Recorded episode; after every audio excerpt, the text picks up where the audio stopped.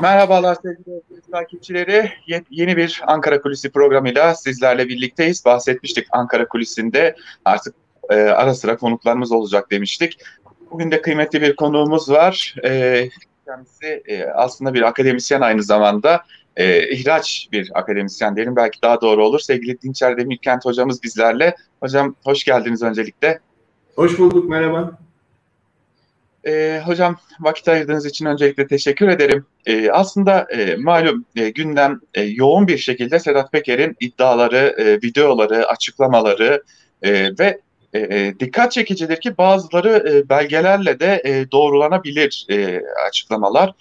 E, elbette Peker'in açıklamalarının doğruluğu tartışılıyor, konuşuluyor ama e, size esasen sormak istediğim şey şu. Türkiye'de mevcut yönetim sistemi belki de rejimi açısından e, Sedat Peker'in bir e, figüran olarak karşımıza çıkıyor olması belki de e, tartışılması gereken, konuşulması gereken bir konu. E, mevcut sistem içerisinde siz Sedat Peker'i nereye konumlandırıyorsunuz? Yani e, iddialarıyla birlikte, ilişkiler ağıyla birlikte nereye konumlandırmak gerekiyor? Ya öncelikle bu e, Sedat Peker'in açıklamalarının biçimi üzerine e, bir şeyler söylemek gerekir. E, şimdi bunlar e, itiraf niteliğinde açıklamalar bir bakıma. Çünkü aslında kendisinin içinde olduğu e, olayları anlatıyor. Yani bir yerinden içinde olduğu, e, ilişkilerin içinde olduğu, bu, bu suç olduğunu söylediği, iddia ettiği e, şeylerle eğer bunlar gerçekse hepsi çok ağır suçlar, bir kısmı insanlar, insanlar karşı suçlar e, insanlara ilişkide olduğunu söylüyor ve bir, bir tür e, aslında e, itirafta bulunuyor. Yani sadece e, örneğin bu bir e, gazetecinin araştırmaları sonucu ortaya çıkardığı bilgilerden farklı bilgiler. E, fakat bir şeyden daha farklı. E, bu itiraflar eskiden e, mahkemelerde yapılırdı. E, hakimlere karşı e, yapılırdı e, ve bunların sonucunda da bir şeyler olurdu. Şimdi bakıyoruz ki e, bir YouTube e, kanalından e, bu ilişkilerin içinde e, olduğunu zaten herkesin bildiği, aslında bahsedilen e, olayların e, bilindiği, e, birçoğunun bilindiği, e, birçoğunun e, e, mağdurlarının yıllarca mücadele ettiği ve sonuç alamadığı e, şeylerden bahsediyoruz ve e, bunun faillerinden ya da faillerle e, ilişkileri olan e, bir kişiden e, ifşalarını şu anda duyuyoruz. Bu, bu, bu enteresan bir şey ve bunun üzerinde e, durmak gerekiyor. Çünkü e, bunun üzerinde durunca bu basit biçimsel e, farklılığın e, üzerinde durunca aslında e, Türkiye'de e, çok çok uzun zamandır işte bu, bu 1940'lara kadar e, götürülebilir. Biraz daha giderseniz e, Türkiye Devleti'nin e, kuruluşuna hatta e, Osmanlı'nın çok çöküş dönemine kadar e, götürülebilecek e, devletin yasa dışı faaliyetlerini e, yasanın dışındaki e, kişiler ya da yapılarla e, görme eylemlerini e, tek tek çıkarabilmek mümkün.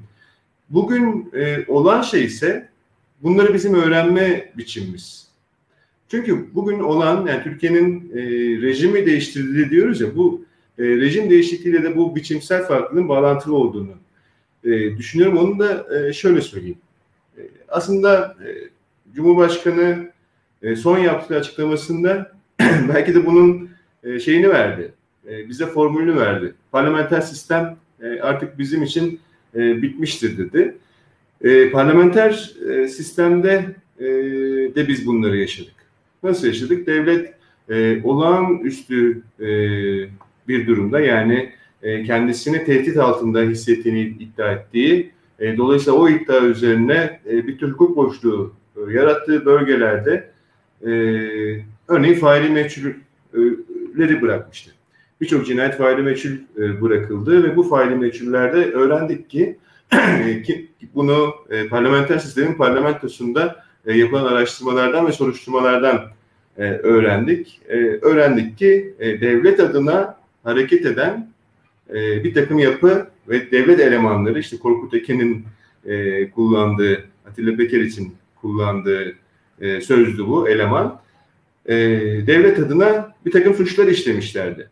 Ve bu devlet adına işlenen suçlar da cezasız e, bırakılmıştı. E, Mehmet Ağar'ın bu yüzden e, cezaevinde e, yattığını fakat o cezaevi e, yatışının da aslında bir tür ağırlama e, olduğunu, e, kendisinin de böyle tarif ettiğini, devlet bize bu görev verdi, şimdi bu görevi e, yapıyoruz e, dediğini biliyoruz. Şimdi bu dönemde ise yani AKP döneminde farklı bir şey yaşadık. E, dikkat ettiyseniz yani AKP'nin e, liberal göründüğü, liberal olarak algılandığı dönemlerde dahi devlet e, klikleri içerisinde sürekli bir çatışma vardı. Fakat bu çatışmanın tarafları artık siyasi partiler, e, demokratik meşruiyeti e, olan kişiler, seçilmiş kişilerden e, bahsediyorum ya da partiler, yapılar, örgütler e, değil. Aslında böyle bir gölge gibi karanlık, e, örneğin Fethullahçı e, yapı böyle bir e, yapıydı. E, devlet içinde örgütlenen, devlet içinde yasa dışına e, çıkan, örneğin yargıda e, yapılan delil yaratmaları e, biliyoruz. Birçok davada e, yapılan yasa dışına çıkan bir örgütle ittifak kurarak aslında yasal meşru, demokratik meşruiyeti olan koalisyonların e, yerini yeni sistemde bir tür e, devlet içinde fakat e, devlet içinde konumu da belli olmayan bir tür e, gölge, tanımlanamayan, bilinemeyen ama yasa dışında ki faaliyetleri artık bugün açık hale gelmiş ki sonucu bir darbe girişimiyle e, sonuçlanmış sürekli devleti krize ve iş çatışmaya e, sürükleyen bir yapıdan bahsediyoruz. Şimdi Cumhurbaşkanlığı hükümet sistemi adı altında kurulan sistemde bunun yeni bir zeminini, daha üst düzey bir e, zeminini oluşturdu. Evet koalisyonlar yok e, fakat demokratik meşruiyeti e, sağlayamayınca ki e, AKP uzun zamandır e, bunda zorlanıyor. 7 Haziran e, 2015 seçiminde e, kaybettiği ve 1 Kasım'a kadar e, bir tür şiddet döngüsü içinde e, tekrar kazandığı bir tek parti e, iktidar söz konusu. Fakat bu dönemde artık siyasi partilerle, e, demokratik yapılarla, demokratik kurumlarla bir işbirliği, uzlaşma arayışının yerine devlet içinde e, örgütlenmiş çetelerle artık iç içe e, geçmiş neredeyse. E, yani bunu işte e, iktidarın havuzu e, olarak bilirdik eskiden. E, örneğin kamu ihalelerinin dağıtımında, e, örneğin kimi e, kamu mallarının e, şimdi çökme olarak tabir ediliyor yeni mafya dilinde ki bu devletin içindeki dile de sızdı. E, oraların mülkleştirilmesinde e, gördüğümüz, bildiğimiz e, isimlerin e, artık yasa dışı isimlerle de e, daha önceden 90'lardan bildiğimiz isimlerle de iç içe geçerek bir tür yeni iktidar ve güç dengeleri oluştuğunu görüyoruz. Yani çok kısaca şunu söyleyeyim. E, yeni, yeni olan şey şu. Artık güç dengeleri gözümüzün önünde işte basından takip edebildiğimiz, eleştirdiğimiz, kızdığımız fakat gözümüzün önünde olan e, temsil kapasitesine sahip seçimlerle e, oluşmuş yapılar arasında kurulmuyor. Bu güç dengeleri artık işte Süleyman Soylu'nun e, kendi söylediklerine bakın. İşte devlet e, Libya'ya çöktürtmedi, Arnavutluğa çöktürtmedi gibi. Yani bu e, devlet böyle işlemez diyebilirdik eskiden. Şimdi devlet doğrudan doğruya çökme, çöktürmeme e, gibi e, kavramların içerisinde ve bu kavramların da bu kavramlara uygun kişi ve yapılarca doldurulduğu e, ilişkiler işine girmiş durumda. İşte Mehmet Ağar'ın adı, Korkut Eken'in e, adı, Tansu Çiller'in tekrar hayatımıza e, giriyor olması, e, Sedat Peker'in e, bir suç örgütü e, lideri hükmünü giydiğini biliyorduk. Fakat bu hükmü giymiş kişinin e, 2015'ten başlayarak e, mitingler düzenlemesi, bu mitinglerde e, Cumhurbaşkanı'nın e, fotoğrafıyla beraber konuşması, e, bu mitinglere binlerce kişi e, toplaması, dolayısıyla bir güç olarak e, bu kişinin artık iktidarın ortağı e, olarak bizler tarafından görüldüğü bir dönemi yaşadık ve bugün yapılan ifşalarda aslında bu siyasal rejimin e, yeni güç dengelerini hiç de demokratik olmayan bir yerde, hiç de demokratik temsile dayanmayan bir yerde ve çok tehlikeli bir yerde e, konumlandırdığını, dolayısıyla devlet içindeki ilişkilerin artık e, devletin yasa dışına çıkması değil, artık devletin yasal alanı boşaltması. Yani tamamen yasasız bir e, alanın üzerine oturtması e, şeklinde okumak ne yazık ki mümkün. Hocam aslında e, burada e, 2015'i de sormak istiyorum size ama oraya gelmeden önce tüm bunlar olurken e, muhalefet partilerinin e, durumunu nasıl değerlendirmek gerekecek? Çünkü e, bu yapı içerisinde değiller siyaset yaparken ama e, müdahale etme ya da görme, eleştirme konusunda sanırım e, bir e, eksiklik, bir noksanlık var. E, muhalefeti nasıl konumlandırmak gerekecek peki bu tablo içerisinde? Şimdi bu, bu, bu siyasal e, rejim içerisinde anlattığım rejim içerisinde muhalefetin zaten e, bir, bir, bir yeri yok. Muhalefet kendine bir yer edinmek zorunda. Fakat muhalefetin hatası bir takım biçimsel e, varlıkların örneğin parlamentonun yani işlevsizleşmiş artık parlamentonun e, işlevi varmış gibi davranması. Yani aslında içinde e, olmadığı sistemde kendine bir e, yer açma e, uğraşı yerine e, yani siyasal müdahale e, getirme uğraşı yerine e, aslında varmış gibi e, davranması muhalefetin temel e, sorununun bu olduğunu e, düşünüyorum. Bu bunu biraz açmak da isterim. E, 2015'ten beri hatta öncesinde de çok uzun zamandır süren fakat 2015'ten beri 2016'da e, genel başkanının eş genel başkanlarının e, tutuklanması neredeyse milletvekillerinin önemli bir kısmının e, tutuklanması, belediye başkanlarına mazbata edilmemesi ya da e, olağanüstü hal kanununda kararnamesiyle gelen sonra da yasalaşan e, bir düzenlemeyle belediye başkanlarının görevden alınması ve yerlerine kayyum atanması. Devlet görevlilerinin e, bu devlet görevlilerine doğrudan partiyle ilişkili olduğunda e, biliyoruz. Bunların e, atanması sonucunda büyük bir baskı altına alınmış bir muhalefet partisi var e, HDP'den bahsediyorum. Şimdi e, muhalefet yapan az önce e, söylediğim şeye yani bu sistemde e, yerin olmadığını bilerek e, kendine bir yer açmak. Dolayısıyla bu, bu sistemi değiştirmek, demokratikleştirmek mücadelesi e, veren partilerden e, biri Halkların Demokrasi Partisi ve üzerinde böyle bir e, baskı var. Diğer partiler Millet İttifakı'nın e, iki e, ana bileşeni Cumhuriyet Halk Partisi ve e, İyi Parti'ye baktığımızda ise e, bir yandan e, özellikle 2019 yerel seçimlerinde elde edilen başarının e, bu şekilde devam edeceğine e, e, yönelik bir inanç var. E, yani biz e, bir şey yapmayalım, e, bu konuda böyle e, bir e, müdahale kendimize yer açmak gibi bir e, müdahale de bulunmayalım. Zaten e, demokratik meşru seçimler sonucunda e, iktidara geliyoruz. Bu e, artık gidiyorlar e, diye halka e, da sürekli söylenen e, sözün gerektirdiği bir şey. Fakat e, karşı karşıya bulunduğumuz durumun biraz daha e, zor bir durum olduğunu düşünüyorum. Eğer bu söylediklerimizin e, bir anlamı varsa e, devlet ve e, çetelerin bu kadar iç içe geçtiğini e, ve güç dengelerinin artık demokratik olarak değil e, bu çeteler arasındaki ilişkiler sonucu belirlendiğini e, görüyorsak, analizimiz bu yönde ise ki benim analizim bu yönde, e, artık meşru seçimleri e, politikleştirecek bir yaklaşıma e, ihtiyaç olduğunu düşünüyorum. Bu, bu ne demek?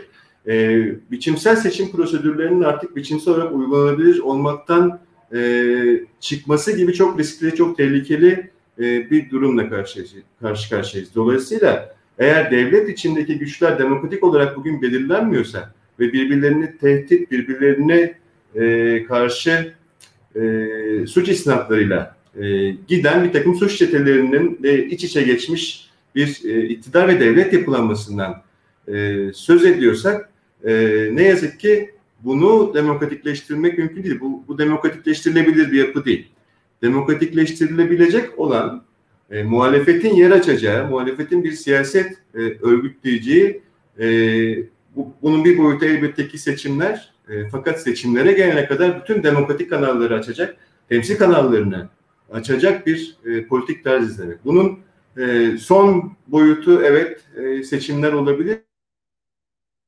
Fakat kanallar açılmazsa örneğin basın özgürlüğü önündeki engeller kaldırılmazsa, örneğin bilgi üreten mekanizmalar, mesela e, akademi e, gibi e, yapılardan, üniversiteler gibi e, devlet kuruluşlarından e, bahsediyorum, kamu kuruluşlarından e, bahsediyorum. Bunların önündeki e, engeller kaldırılmazsa e, bu niye önemli? Yani bunların hepsine atama usullerinin nasıl değiştirildiğini, bunların kendi personel ilişkileri artık nasıl kurduğunu, öğrencilerle örneğin akademi örneğinden gidersek Boğaziçi örneği gözümüzün önünde ilişki nasıl kurulduğunu görürsünüz. Böyle bir yapılanmanın altında basın bu haldeyken yani kanaatlerin oluşmasını sağlayacak, e, basın özgürce oluşmasını sağlayacak bu haldeyken bilgi üretim mekanizmaları bu haldeyken e, toplumsal kesimler üzerine e, örneğin e, işçi sınıfı üzerindeki baskıları ve yıldırmayı e, görüyoruz bu haldeyken e, demokratik kanalların artık kapalı olduğunu yani toplumun